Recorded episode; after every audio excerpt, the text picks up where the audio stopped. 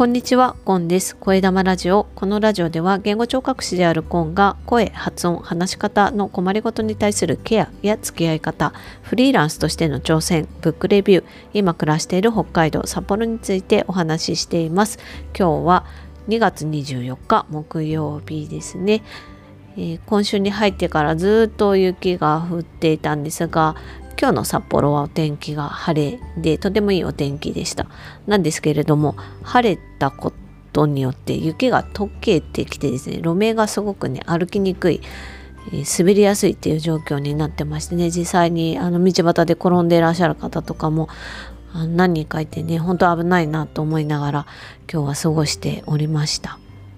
これからもう時期的には雪解けの方向に札幌はなってくるんですけれどもこれからがねまたちょっとしんどい季節だなと。ここを超えるとね春になるんですけれども、うん、2月後半から3月っていうのはこの雪解けとの戦いになってねあの泥水だらけになるんですよね。それとの戦い今から思うとちょっとね憂鬱になったりします。え声玉ラジオ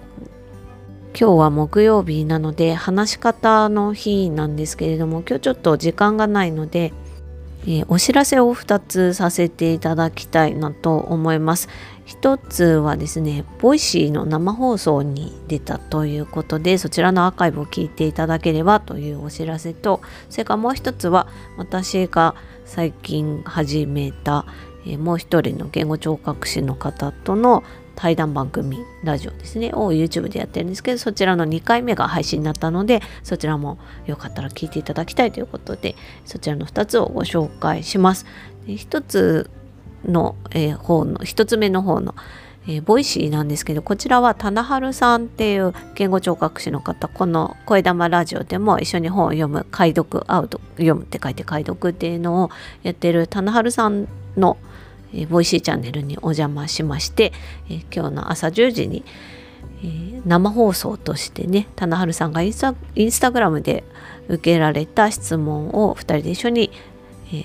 回答していくというようなことをさせていただきました。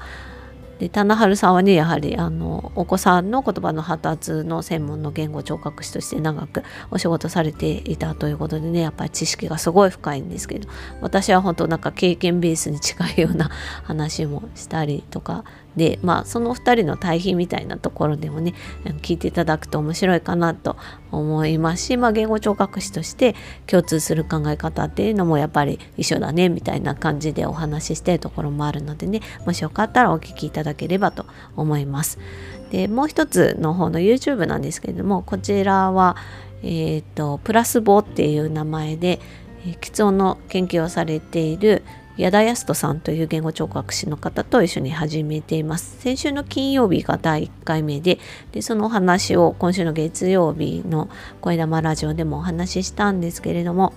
その2回目が今日夜8時に更新されています。で今回はですね、矢田さんが、まあ、音の研究をされている、まあ、音の専門家という立場で吃音というものはどういうものなのかっていうことをね分かりやすくお話しされていて私はただそれにうなずいているだけなんですけれども、えー、2人のやり取り面白いっていうような あのお声もね1回目にいただいたりしておりましてもしよかったらそちらも聞いていただけたらなと思います。もう2人のね言語聴覚士と対談するっていうのが、まあ、別々 Voicy だったり YouTube だったりっていうところで実現していて本当にありがたいなと私としては思っています。10年前にはね全く想像できなかった世界ですね。2人ともにねあのリアルで会ったことないんですよね私。あのこの話月曜日にもあの矢田さんについてお話ししてますけど棚春さんにもねリアルで会ったことないんですけどでもこうやってねオンラインでつながれてそしてあの意気投合してお互いにあの言語聴覚士としての立場で話し合えるっていうのがすごくいいことだなと思って私はすごく嬉しく思っています。でえっと、棚春さんの方の Voicy は Voicy のアプリもしくはウェブブラウザーから、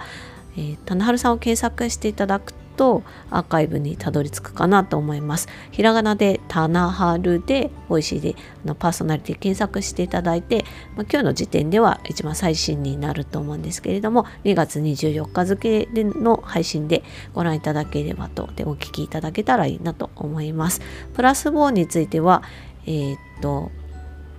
YouTube の方で検索していただいてこちらも同じくひらがなでプラスボで検索していただくと出てきます。もしよろしければこちらの方チャンネル登録そして高評価の方よろしくお願いします。というわけで短いんですが今日はこれで終わりにします。また明日聞いてください。Carpe Diem チャオ